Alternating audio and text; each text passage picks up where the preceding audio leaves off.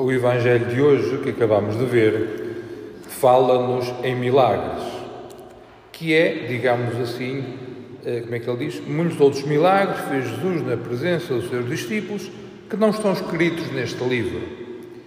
Ora, quando nós ouvimos falar em milagre, eh, se calhar podemos entender uma de duas maneiras. O milagre como uma alteração das leis da natureza, por exemplo, alguém estava com uma, com uma doença incurável que pelas leis da natureza, o levaria à morte, há uma intervenção milagrosa e ele ou ela recupera a saúde. Isso é um milagre, digamos, filosófico, uma alteração das leis da natureza. Mas eu gostava de que entendêssemos aqui o milagre como um sinal da presença de Deus. Entender o milagre em sentido teológico. Uma coisa é milagrosa não por ser espetacular, não por ser uma alteração das leis da natureza, mas porque é um lugar, é uma ocorrência, é uma situação onde nós percebemos que Deus está aí. Conseguimos perceber a ação de Deus. Conseguimos percebermos-nos em relação com Deus. Então, então vamos perceber, vamos entender o milagre como uma oportunidade para iniciarmos ou aprofundarmos a nossa relação com o Senhor. Assim sendo, se este Evangelho foi escrito pouco diz o evangelista João, no final curto, para que narrou milagres, para que nós acreditássemos, o milagre, para que seja acreditado, não basta ser narrado, contado, como quem conta uma notícia do jornal. O milagre tem que ser testemunhado. E qual é a diferença entre o contar e o testemunhar? É que o contar é como o jornalista conta. Fez-se isto, aconteceu aquilo, aconteceu aquilo outro, e conta a história. O testemunho é outra coisa. O testemunho não só é contar, como é implicar-se naquilo que conta. Aquilo que, está, que eu estou a narrar é verdade. Eu comprometo-me a que isso seja verdade. Se isso não for verdade, eu fico desonrado. Ou então, se formos a um nível mais elevado, isso é tão verdade que eu estou disponível a dar a vida por isso. E assim nasceram os mártires. E assim nasceram os mártires, que testemunharam de tal maneira que preferiram derramar o seu próprio sangue do que eh, negar aquilo que tinham experimentado, aquilo que sabiam, aquilo que tinham sentido como uma grande verdade. Por isso, os milagres como sinal, oportunidade, para mantermos a, a, nossa relação com Deus. Por isso, os sinais, peço desculpa, os milagres, são sinais da presença de Deus. E no Evangelho de hoje, nós vimos o ritmo do grande sinal da presença de Deus no mundo. Claro que quando, quando falamos quando falamos de quais são os sinais da presença de Deus, onde é que tu vês a presença de Deus, Uns podem dizer na natureza, outros dizem nas pessoas que sofrem, outros dizem no amor e por aí adiante. Isso é tudo verdade, mas é insuficiente. Porque se isso fosse suficiente, isso já havia antes da encarnação do Verbo, já havia antes de Jesus ter assumido a nossa condição humana. É necessário acedermos à experiência de Jesus para encontrarmos Deus. Sem a relação humano-divina de Jesus Cristo, nós podemos intuir, podemos desejar, podemos pressentir a presença de Deus. Claro que sim. Mas não o encontramos, não fazemos uma experiência de encontro pessoal com o Senhor. E o Senhor, quando passou pela terra conosco, e regressou para junto do Pai, deixou um grupo de discípulos para que fossem testemunhas da sua presença. São os discípulos que depois estão apóstolos e dos quais nasce, dos quais nasce a igreja. Por isso eu não posso. O que eu vou dizer pode ser uma coisa muito, muito, muito, muito difícil de ouvir, mas é verdade. Eu não posso fazer uma experiência plena de Deus sem ser através da Igreja. Não quero negar a boa vontade, não quero negar a sinceridade dos outros crentes. Claro que não, nem lá por perto. E se calhar eles vão à minha frente para o céu. Também não é difícil. Mas aqui na Terra, fazer uma experiência plena de encontro com Deus, precisamos daquela mediação que o Senhor, que o Senhor nos deixou. Por isso a Igreja, como continuadora da ação de Cristo na Terra, é o grande sinal da presença de Deus. É o grande milagre. É o grande testemunho. Estamos a ser bons testemunhos? Não, não estamos. Claro que não estamos.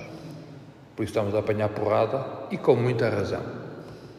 Mas agora a comunicação social está-nos a bater.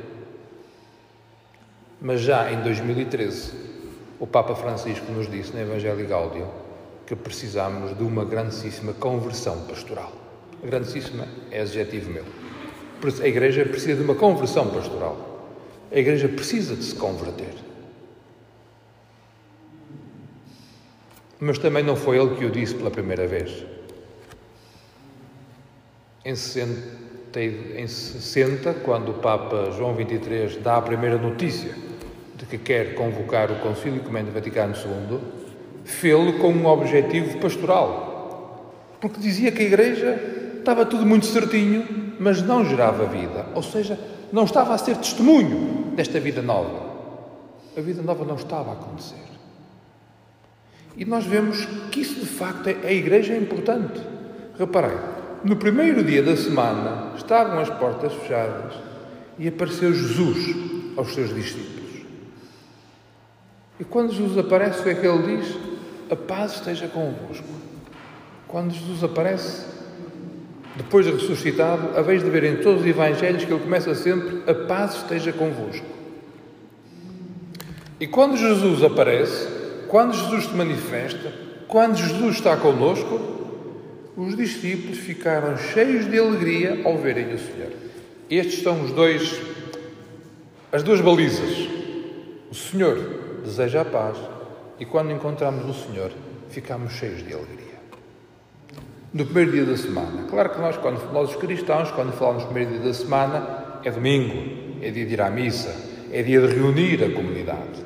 E nessa, nesse domingo, nesse fim de semana, digamos assim, Tomé não estava com eles. E depois foram-lhe dizer: Olha, vimos o Senhor.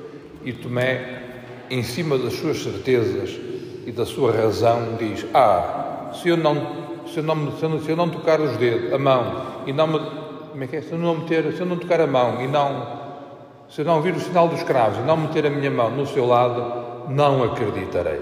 Ou seja, eu preciso de provas, preciso de evidências. Oito dias depois, estando os discípulos reunidos e Tomé com eles, Jesus apareceu e começou a falar com Tomé. Tomé, não sejas incrédulo, mas crente. E Tomé, sem ter feito aquilo que disse que precisava de fazer, respondeu com esta profissão de fé fantástica: Meu Senhor e meu Deus.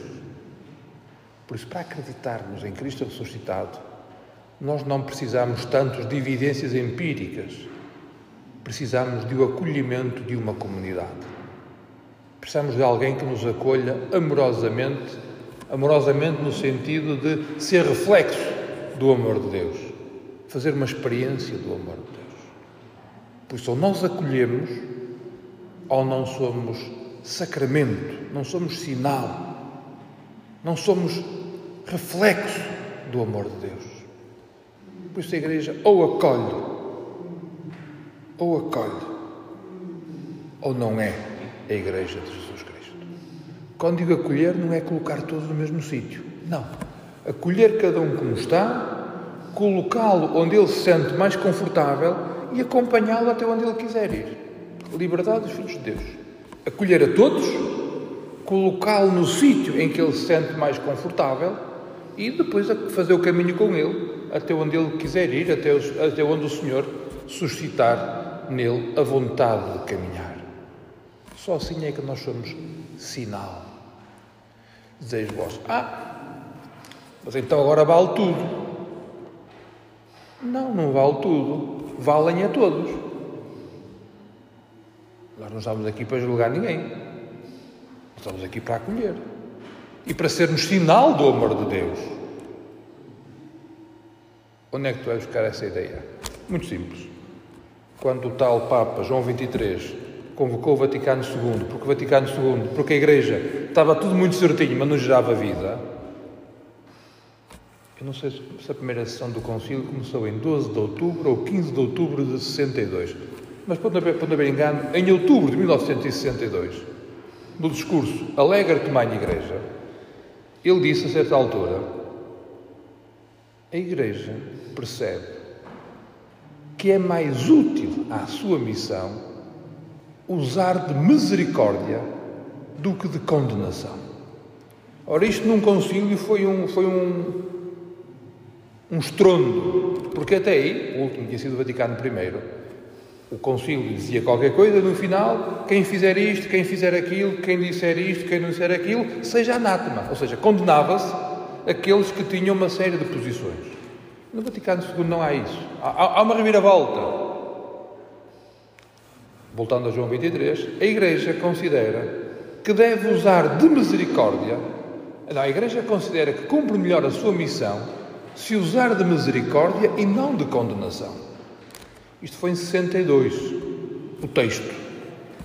A mentalidade, se calhar, ainda não mudou. Por isso, o Evangelho de hoje, que nos recorda a misericórdia, recebei o Espírito Santo, àqueles a quem perdoar os pecados se lhes são perdoados, e àqueles a quem os retiverdes serão retidos. Se calhar nós ficamos mais na segunda parte da frase. A quem nós retivermos serão retidos, porque nós temos o poder, ou usando outra expressão, a expressão clássica, nós temos as chaves de Pedro. Mas olhemos então para, para, para a experiência de Jesus. Quando uma mulher adulta foi apanhada, levaram-na a Jesus para dizer: Olha, ela foi apanhada no adultério. A regra dizia, de Moisés, quem for apanhado em adultério seja apedrejado até à morte. Tu que dizes? E ele o que é que disse? Quem não tiver pecados, que atire a primeira pedra. E ao que parece foram todos embora. Não seria, seria também bom que nós, igreja, olhássemos para nós? E quem não tiver pecados, que atire a primeira pedra. Então vamos olhar mais para a primeira frase. Aqueles a quem perdoares os pecados, ser-lhes-ão perdoados. Então nós, igreja, estaríamos a ser efetivamente sinal de Deus, sinal da presença de Deus no mundo, pelo perdão, pela misericórdia, pela capacidade de acolhimento. Com isto, reitero, não estamos a nivelar como sendo tudo igual. Não. Mas acolhemos todos. Colocamos onde ele, onde a pessoa se sente mais confortável, onde ela tem capacidade, onde ela tem disponibilidade interior para estar. E depois acompanhámo-la até onde ela quiser ir. E então sim estamos a ser sacramento de salvação. Estamos a ser sinal. Estamos a ser testemunho. Estamos a permitir que outros façam a mesma experiência que Tomé fez.